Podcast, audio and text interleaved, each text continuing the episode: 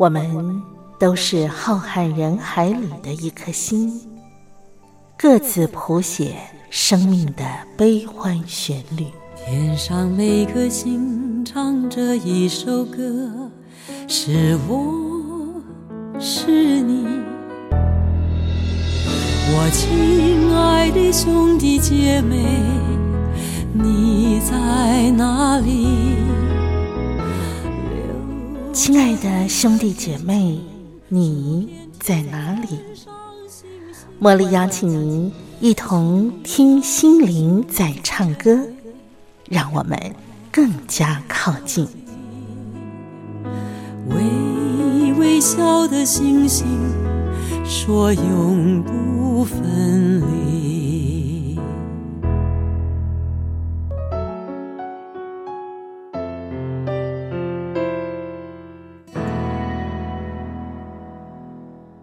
听心灵在唱歌的好朋友，我是茉莉。在台北问候您，您今天一切都好吗？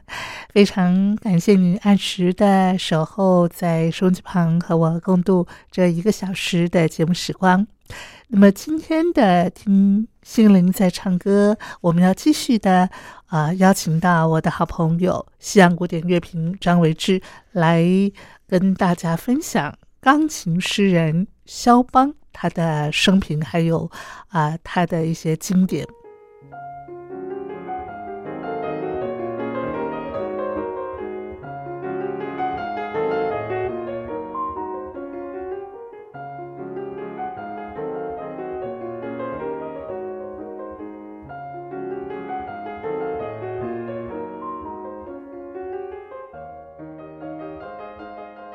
让我们再次的邀请向古典乐评张维志来到我们的节目当中。维志好，茉莉姐好，听众朋友大家好。今天呢，我们要继续的请维志来跟大家啊来介绍肖邦的音乐哈，肖邦的生平。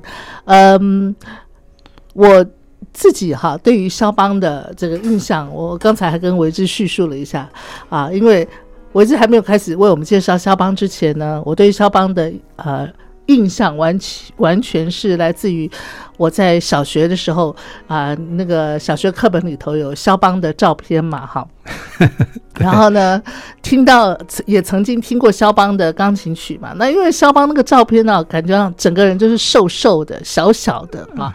然后那个表情也是很阴郁的，所以呢，我就自己把它串联起来，因为他又英年早逝，所以我就觉得肖邦呢，他应该是生长在一个困苦的童年哈，然后是战乱啦，战乱，然后营养不良导致他整个人这样很瘦啊，然后那个不是是不是哈？然后后来那个又长大以后呢，又郁郁不得志哈，尽管他有那么。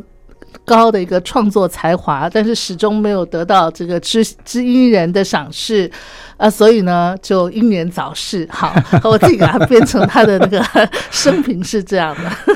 可事实上，上个礼拜维兹给我们介绍了以后，我们才知道哦，no，肖邦是波兰的莫扎特嘛，哈，而且他比莫扎特幸运太多了，是从小就受到。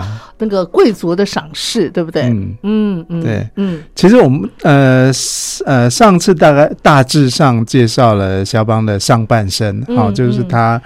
呃，离开学校，然后去呃欧洲，往北去周游列国。嗯，然后接下来，其实周游列国那一那一年，他其实就就呃，就那个那个时序就来到一八三零年。嗯，一八三零年是一个呃，在对波兰来说是一个应该是就是历史上的第一季伤痛啊。哈，那个伤痛是什么？那个伤痛是来来自于他的就是呃，算是呃。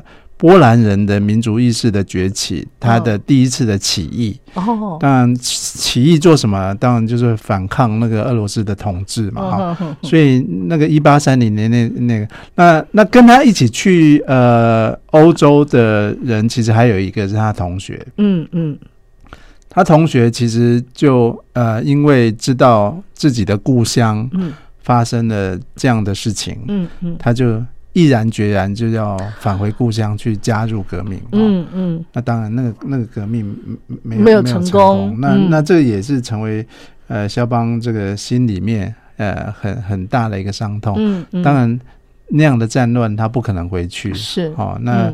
呃，纵然波兰是他的故乡，嗯不过确实确实如茉莉姐一一开始所讲的，其实我我我其实也是被误导的，因为我被误导好几年了。就是呃，事实上我们都觉得说是呃，我们听到肖邦故事，好像往往都从这边开始了，是不管他的故事啊。传记电影啊，嗯好莱坞的那些从翻拍的那个电影里面，嗯嗯都是这样说的：抓着一把故乡的泥土，然后在那种烽火中啊，离开家乡去巴黎，是不是？是不是哎？其实确实是这样。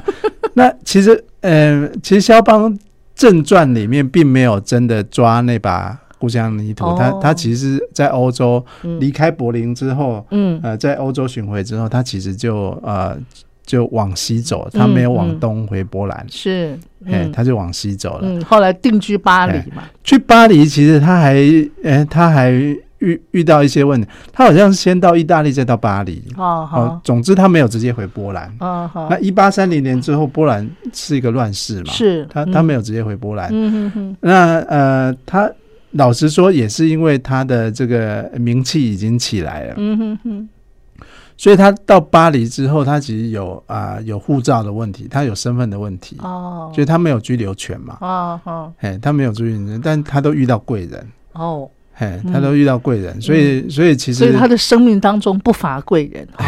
他生命中贵人很多啊。真的，真的，哎你看那个赏识他的那个公主，对不对？嗯，啊啊，所以他就写了一个大提琴跟钢琴合奏的曲子献给他嘛，哈。对，啊，真的哈，而且我我我记得啊，我记得当当年我看了一部好莱坞电影，就是最经典的一部肖邦的电影，我我我印象我还记得那部电影片名叫《一曲难忘》，呃，一曲难忘，这是老好莱片子吗？坞拍的，对，《A Song to Remember》，本来是黑白片，后来好像有彩彩绘成那个、呃彩色的啊、嗯嗯。那呃，那部里面描述刚到巴黎的肖邦哦，其实是是穷困潦倒的，就是他是拿着他的作品嗯，四处去找出版商，哦，去找出版商，都吃闭门羹啊。对，都吃闭门羹。出版商哦哇，我们巴黎到处都是钢琴家，嗯，不缺招牌砸下来就砸到一个钢琴家，怎么会缺他一个人啊作品？但是他在呃，就好莱坞电影是描述说他在那个出版商那边嗯。哦遇到了李斯特，那李斯特谈起他的作品，才引起出版商的这个哦呃注意。哈。嗯，嗯。那事实上呃其实不然，其实其实肖邦其实在呃到巴黎之后，他嗯。其实是呃在呃我们刚刚说他是在呃他其实特别是在沙龙里面呃受到呃呃大家的青睐。嗯嗯。好、他结识一些贵族的好友，嗯嗯，好、那就就在在沙龙沙龙里面就得到了一个很好，所以他其实去巴黎没多久之后，他就呃，因为去欧洲周游列国还是靠父母亲的旅费嘛，嗯嗯。那其实去巴黎没多久，他定居下来之后，他就完全不用靠父母了。对啊，他靠沙龙里面的这些交际演奏，跟嗯。靠、呃，他还以教学教学生，哦，教学生，哎哦教学生他就已经足够他过得非常好了。我记得你哎刚刚不是有跟我提到说，呃，肖邦其实在巴黎的社交圈是对。很很怎么讲，很吃得开的，是吧？对这个社交手腕很好的，是？是没错，因为哦，我我觉得是他的，我觉得就是情呃他的情谊的哦魅力吧，啊，好哎，好就是听过他的这种很独特语汇，包括李斯特都觉得这个是很不可思议的嗯。一个就是表现方法，觉得他非常善用休止符，是吧？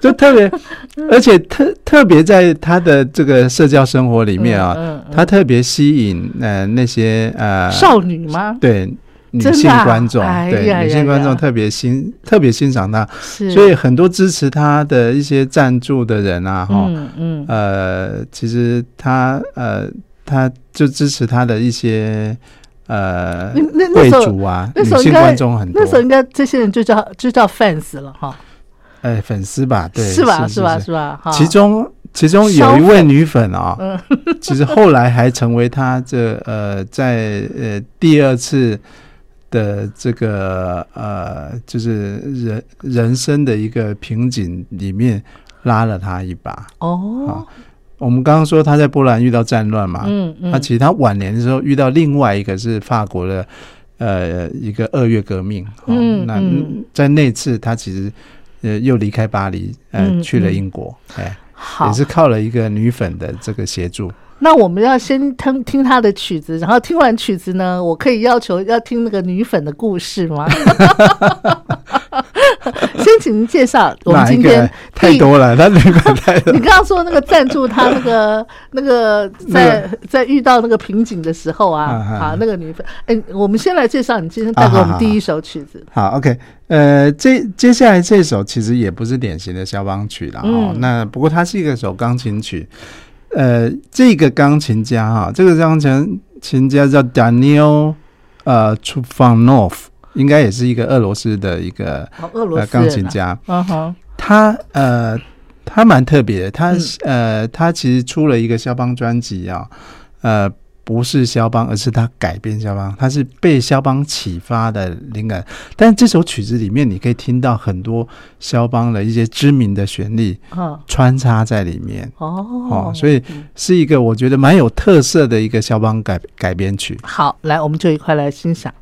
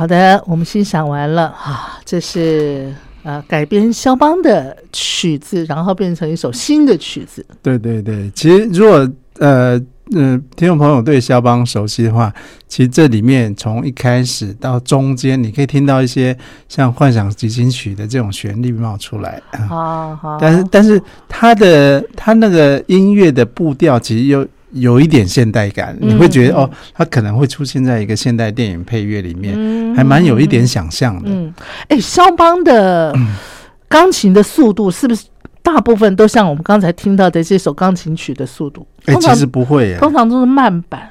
哎，其实不会，华尔兹，华尔兹很多就很快，那波兰舞曲也很多。啊，那倒是，那倒是，对，好好好，好的，我接下来要听那个女铁粉的故事啊，那应该属于八卦吧？哈，其实那是比较后来的啦，那比较后来的，不过讲讲这个呃女粉的故事哈，可能不能从她开始讲哦，为什么呢？因为而是要从她，哎，齐肖邦有一个未婚妻的。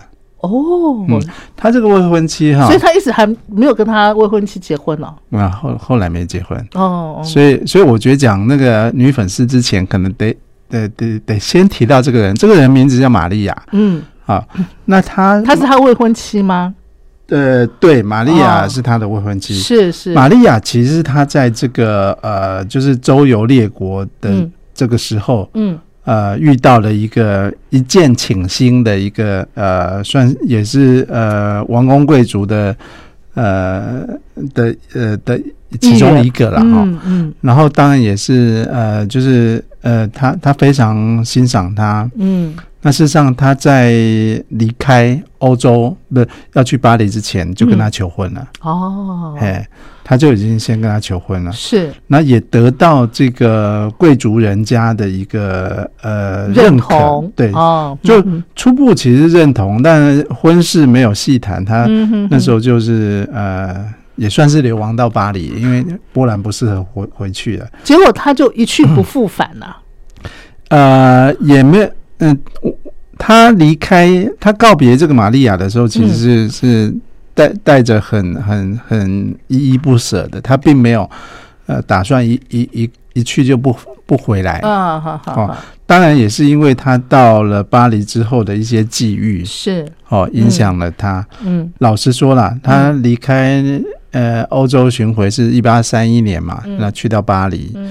那去到巴黎之后，那呃，那他们俩的故事在这间这这个之间沉寂了一阵子，当然是因为呃没有机会碰面嘛。嗯嗯嗯。第二个机会也是因为，嗯，肖邦在巴黎太成功啦。嗯，那个时候他周边女人太多，女粉丝那么多，然后你 他就记不起玛利亚了，是吧？也没有。一直到一八三六年，也就是说五年后啊，五年后，其实肖邦在巴黎已经有一定的地位了。嗯嗯嗯。然后在呃，在谈起这个婚事的时候，当时有点头的丈母娘，嗯，那个呃，应该是玛利亚的妈妈，玛利亚妈妈妈妈，对她她的姓叫什么？嗯。呃呃，这个波兰姓真的很难念，叫沃兹。沃辛斯卡，好，沃金斯卡，哈，女女爵了啊，然后就就不认同了，哦，就不认同，觉得他太花心了，是不是？一方面，他对他已经花名在外了嘛，嗯，二方面也听说也有传闻，那时候就有传闻他的身体不好，哦，好好好好，身体有一些状况，就就以这个为理由，就后来就婚事拒绝了这一门亲事，哦，嗯哼哼。那这个大概就是他第一段，嗯，大概是他第一段的浪漫的恋恋情，是是。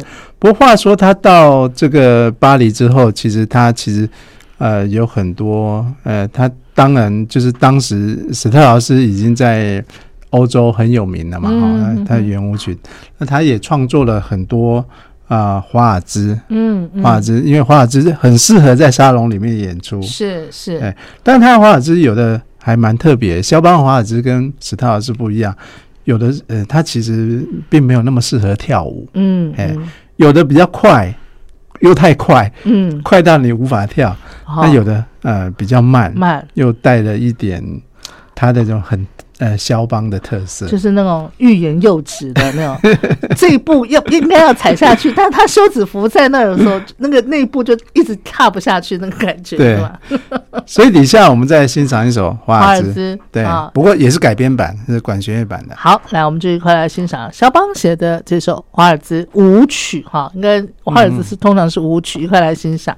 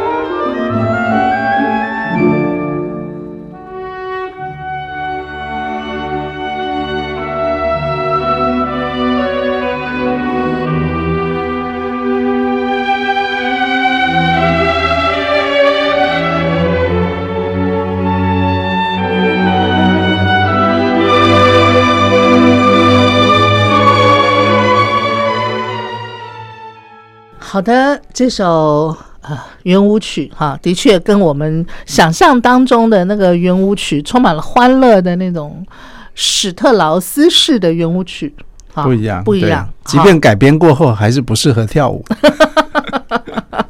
好，因为他筷子拍不拍子忽快忽慢，对不对？哈，很特别。这对舞者来讲，这是是是有困难度的。但是曲子好听了，就是他把圆圆舞曲变成一个。呃，它不是一个拿来功能性的一种音乐，嗯，不是拿来跳舞的，嗯，而是拿来欣赏的。对，刚才我也一边听这首圆舞曲的时候，我也跟维志请教，我说：“哎，为什么这首圆舞曲让我听起来很有那个波兰味儿？哈，所谓 我所谓的波兰味，就是说，我觉得它可以听出那个，即使是圆舞曲，但是里头透露着一种忧愁的那个元素。”忧郁的元素在里头，是的，是的，好，是因为它的曲式的调性的关系吗？嗯，对，用小调，对，它是一个小调，是吗？哈，没错，好，好，来，我们今天听那个肖邦的女粉的故事，我觉得太精彩了，而且肖邦女粉还不止一个嘛，对不对？哈，是的，从最早那个肖邦写了一首大提琴给他的那位公主啊，公主基本上我觉得应该也是一个她的一个女粉。啊，应该算之要不然干嘛赞助他呢？那么多人可以赞助他，为什么就是赞助他呢？对对对对。好，然后还有你刚刚讲那个那个喜欢他的他的未婚妻了哈，对，玛利亚嘛哈，对。虽然那个最后有情人没有办法终成眷属啊，但是我想这应该在肖邦生命当中是很重要的一个女人哈。对对，嗯嗯，很深的遗憾。对，也也。对，其其实其实，在就在呃他的婚事被正式拒绝之后，其实那个时候他在。呃，巴黎当然已经发展的不错了嘛，嗯，也是他被拒绝的原因之一啦。那肖邦初到巴黎的时候，一八三一年，他其实其实很早就认识一个他的贵人，就是李斯特。哦，李斯特确实就是那个把他带进沙龙里面的那个人。好，这个李斯特在当时已经是相当有名的，对，他在在巴黎已经有一定的地位了。是是，不过李斯特也是到处跑了，啊，一直在巡回。当然，巴黎是。是一个驻足的一个重镇，嗯，然后巴呃李斯特是呃非常呃就是就是知道他的才华之后，其实就是他不仅介绍他到沙龙，还跟他一起呃办音乐会，嗯哦哦那个那时候策划音乐会的还有白辽士，哦。哦就是几个重量级的音乐家，就差差不多在那个时候哦都是聚在一起的，是。所以你呃其实肖邦。呃，初到巴黎的几场，就是打开他的名声的这个音乐会，事实上也是跟李斯特一起的，一起在台上。可李呃，肖邦其实不太爱上台，他不太喜欢有音乐会演奏。其实他这一一辈子哈，他这样大半辈子去呃，以以他的就是真正上台到音乐会正式表演的呃这些场次啊，嗯，可以数得出来，就三十场。哦，这么少？他很少，不像李斯特这样到处演奏，一天到晚就巡回这样子。那所以他其实是呃比较喜欢沙龙哦。沙龙怎么讲？可能我我我觉得这也是我们对肖邦的印象的不一样。这你说拿到今天的这个呃某种程度说讲到今天的这种标准来看的话，他其实很像派对动物。嗯嗯，他喜欢这种。呃，人人的聚会，然后有互动的，嗯嗯，嗯，但也就是在呃这样的一个互动的一个场合之下，那那个就是文人聚集的这个地方，然后呃，那肖邦第一次见到乔治桑，嗯嗯，哦，就是那在当时哈，呃，你你看十九世纪，不过那时候是算蛮先进的，就是。呃，他算是呃欧洲哈，嗯，应该是最早早期的一位叫女性主义的作家，对，小说家嘛，对，他是一个，他是一个小说家，嗯，那你看他取名乔治桑，其实不是他的本名，嗯，好，那那他用乔治这个明明是一个男性的名字来来当做他的名字，他好像嫁给一个贵族，对不对？呃，乔治桑。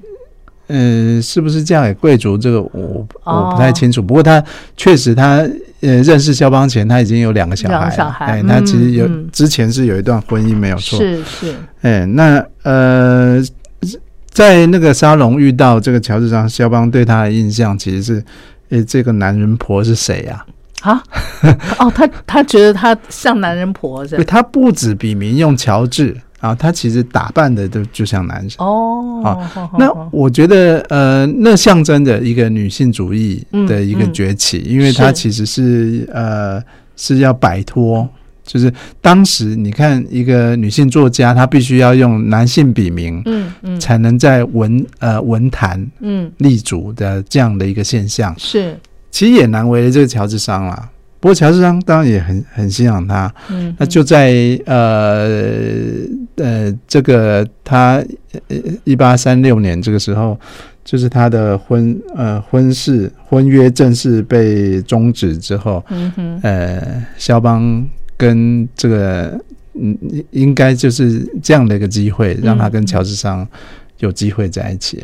所以他们两人其实在这段嗯不是太长的时间哈，但是但是到到这个后来，其实肖邦有很大量的创作哦，嗯是在认识乔治桑以后。那乔治桑呃对肖邦也很好，他担忧他的这个健康的一个状况，因为他嗯他那个时候已经有一些健康状况了嘛。嗯嗯哦，他他就决定把肖邦带到一个法国南部的小岛，叫做马约卡岛，哦也就在马约卡岛上。呃，不过他去马约卡岛的那个冬天哈、嗯其实有点呃呃不太好，不太好不太好是的意思是什么？就是一一方面他到马约卡岛就是冬天很冷嘛，嗯虽然是南部，嗯但是也也不就是天天气也不好。哦天气不好哦那他病情其实，在那边有点呃加重哦，他哦看了三个医生，三个医生都没有给他。很好的治疗。呃，是是第一个医生说，呃，那你这个病接下来可能呃就是不太乐观哦，啊。那第二个医生说，你你你快死了。第三个医生说，呃，你你你要准备准备后事了，所以他其全部都在全部在恐吓他。他在那边心情就非常不好。哦，不过，不过，呃，远离的这个尘嚣，呃，不，呃，不，不去这个呃夜总会啊，这些这些那个沙龙聚会的时候，嗯嗯，他其实呃在那边产能倒是很高好哦。他在好呃这段时期，他其实呃创作了很多曲子哈、是其中有一个曲类叫做前奏曲啊、嗯那个前奏曲。呃，也是肖邦前奏曲，不是肖邦发明的，就是前奏曲。我们我们一开始就拿肖邦前前奏曲来来来谈这种曲类的文章啊。但是前奏曲也就是在这个时候，他把它发展为就是呃一种呃演奏的曲式。哦所以肖邦二十四二十四首曲前奏曲，其实是很多钢琴家现在是必弹的一个曲式。嗯哼所以接下来我们就介绍他的在这个时期的一个创作，就是他的二十四首前奏曲之一的呃作品二十八第四首。好，来，我们就一块来欣赏这首肖邦的前奏曲。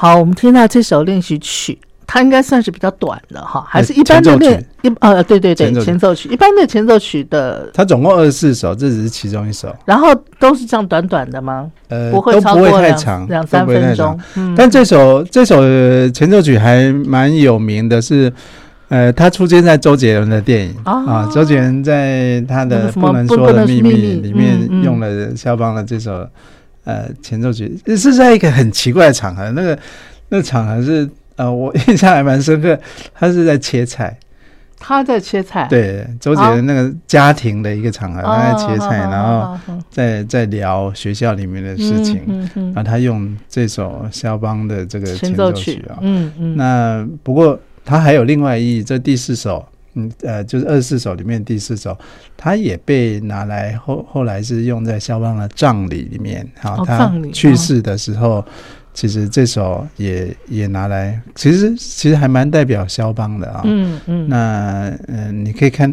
听到他这样短短的，但是呃。对，好像诉说了一个什么样的故事哈、嗯就是让让人家很很很深沉的会去呃多做一些聆听跟想象。是嗯嗯不过话说，他这个就是代表他产能非常丰富的。呃，这段跟乔世商碰面的这个时光之后啊，嗯嗯，他其实又回到他的巴黎的舞台哈、那他回到巴黎舞嗯台以后，乔治桑还跟他在一起吗？其实他们还是保持一定的联系啦，哈、并没有哦呃，并没有呃，乔治商真正真正跟他宣布分手，那是比较后面，那哦。那到他晚年了，嗯一八嗯四四三年之后的事，嗯所以他跟呃他他跟肖邦在一起的时间应该呃有有差不多这三五年有是有哈、诶，他们俩个性基本上我觉得就是互补、哎、是啊是啊，好，对不对？对。乔治桑刚才维之介绍他，你你说他那个肖邦第一眼看到他说他像男人婆嘛，所以所以他个性应该是那种大辣辣的，抽烟，对不对？然后个性又很直率，对不对？可是相反的，肖邦的个个性应该是比较内敛的啊，对对啊比较沉稳的，哈，可以这么说，对啊，对啊，正好互补。对啊，互补的话还会吵架吗？既然都互补，他们倒没有什么吵架，不过哦呃，就是呃，记载的他们之间的一些呃呃比较大的一些争执，可能是出现在呃他子女哈、其实呃、有有在那个正史里面记载，就他子女，其实、嗯。其实呃不是他们两个子女，是他本来就有两个小孩嘛，那嗯。其中有一个女儿的呃要嫁人的那个婚事，嗯，乔治商本身不同意。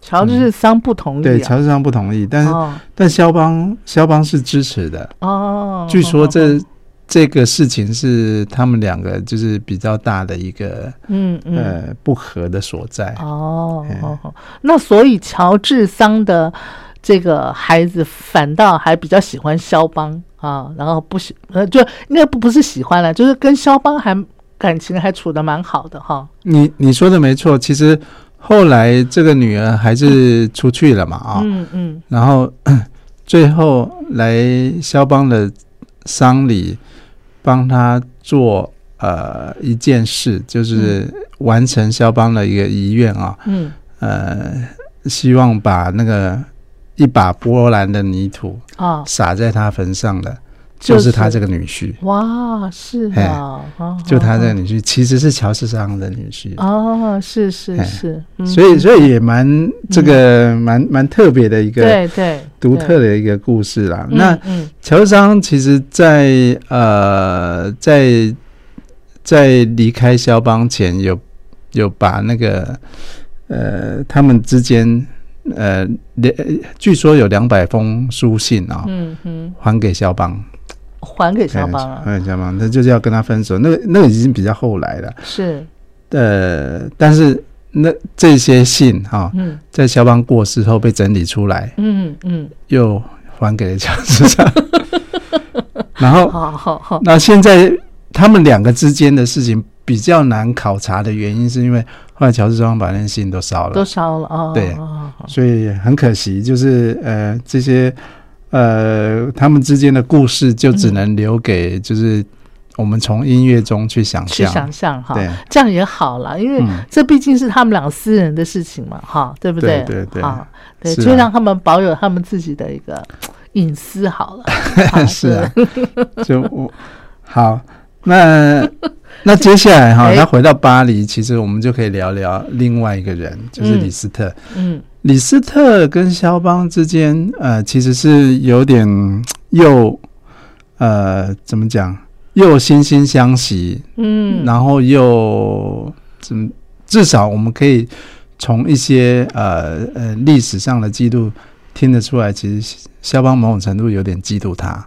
哦，可是当初肖邦之所以可以进到法国啊、巴黎沙龙的那样子的聚会场合，是李斯特没是李错斯特引对对对进的哈。但是因为李斯特情谊太好了，哦，他太高超了，他对钢琴是是太完全的完全的驾驭，对不对对？对对对，那个嗯那个跟肖邦是肖邦可能某种程度会呃自叹技不如人吧，是是是。所以他多少有一点余量情节在。哦，那为什么人家会说他们有点不合啊？因为嗯其实是是因为其实呃，李斯特在一次音音乐会里面演奏他的曲子，演奏肖邦的曲子啊肖邦曲子，对，那李斯特把它改了。啊哈，把它变成自己的，自由发挥了啊！啊这个发挥的太那他没有尊重作者，是不是？对。那次肖邦很不开心，哦啊然后有正式提出他的不满。哦哦哦，正式提出啊！对对哇哦，好，不过话说回来哈、李斯特是呃算是第一个啊、把这种呃，我其实以前的钢琴家都会教学生嘛，嗯。他是第一个把这种呃所谓的练习曲这种东西哈、嗯嗯，变成一种演出的形式，嗯。变成一个音乐会的演出形式。而肖邦其实也呃跟随他，嗯。把这个练习曲，其实肖邦有一些蛮有名的练习曲，像我们听的很有名肖邦的别离曲，是。都是来自他的练习曲之一啊。嗯那练习曲当然就是呃呃磨练技巧，嗯。所以其实肖邦练习曲也变成说很多音乐家他要跨出他的这个演奏生涯的门槛，很重要的一个指标。哦嗯嗯你要是能够弹完这个练习曲，你也代表你你就是好像出师了这样子，哎哦好好。通过考验了。哦哦，嗯所以接下来我们可能来听一首练习曲，是他的第七号好呃，一小调的呃作品二十五的练习曲。嗯好，那我们现在就一块来欣赏这首。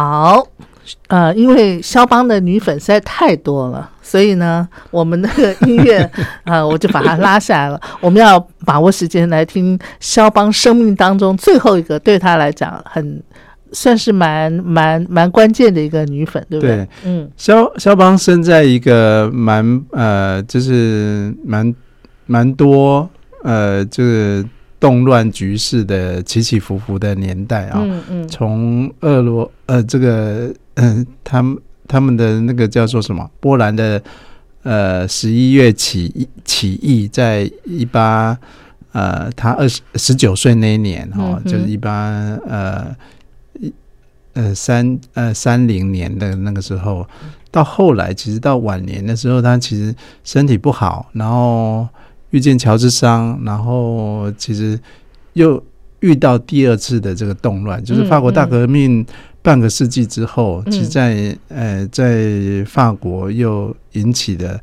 啊、对当时的路易国王很不满哈、的一次二月革命，嗯。在这个二月革命的这个风雨欲来的同时，其实呃，他的另外一个女粉哈、嗯。其实是一个我们刚刚提到，她其实是叫真实的灵，嗯，她叫她是呃非常仰慕肖邦的一个呃业余钢琴家。哦，是一个苏苏格兰的女钢琴家。那事实上，后来肖邦的丧礼也是由她呃全呃全额来资助，哦，来帮他处理后事嗯跟后面、嗯。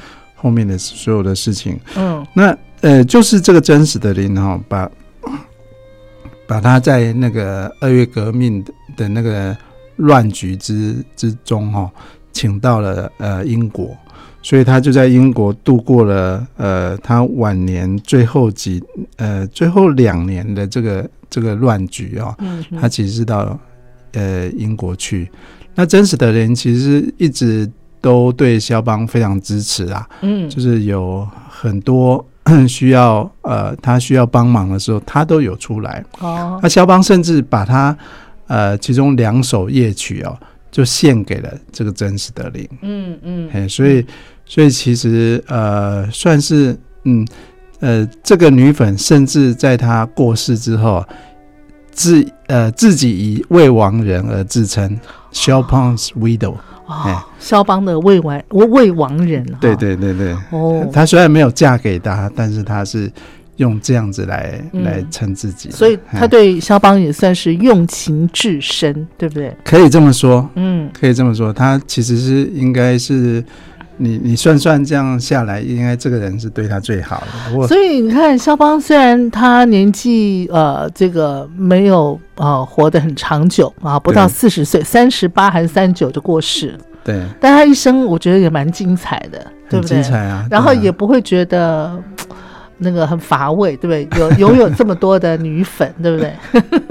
是啊，我我我觉得呃，他的那种待遇啊，嗯呃，说待遇好像不太那个，不过你可以想想，呃，在如果回到二十一世纪、二十世纪，其实很多摇滚巨星也是嗯身边的女人也是这样子。啊，对对对对哎啊，对。好，我们今天呢分享肖邦的故事，肖邦的音乐，我们就分享到这儿了。非常感谢维志啊，带给我们这样丰富的一个响宴。那维志，我们下回见喽。好，拜拜拜拜。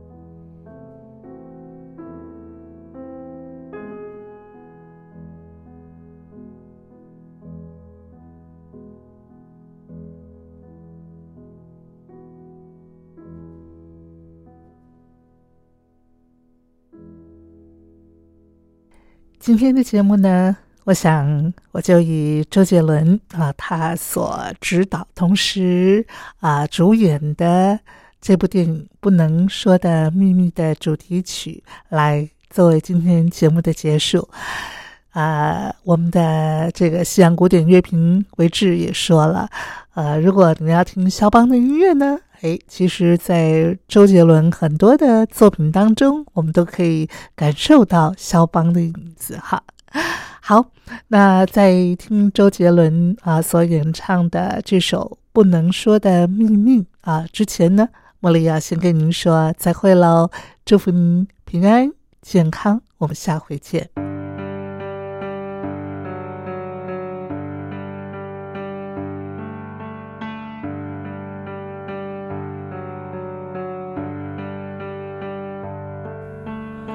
咖啡离开了杯垫，我忍住的情绪在很后面。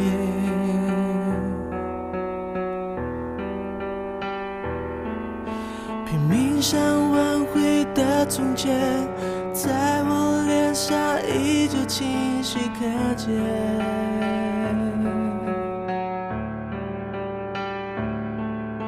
最美的不是下雨天，是曾与你躲过雨的午夜。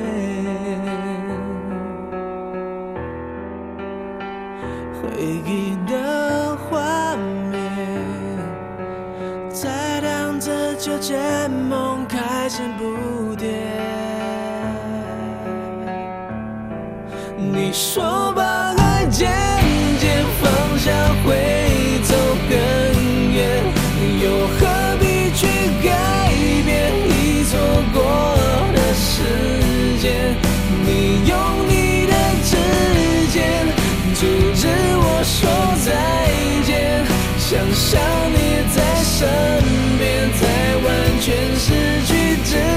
之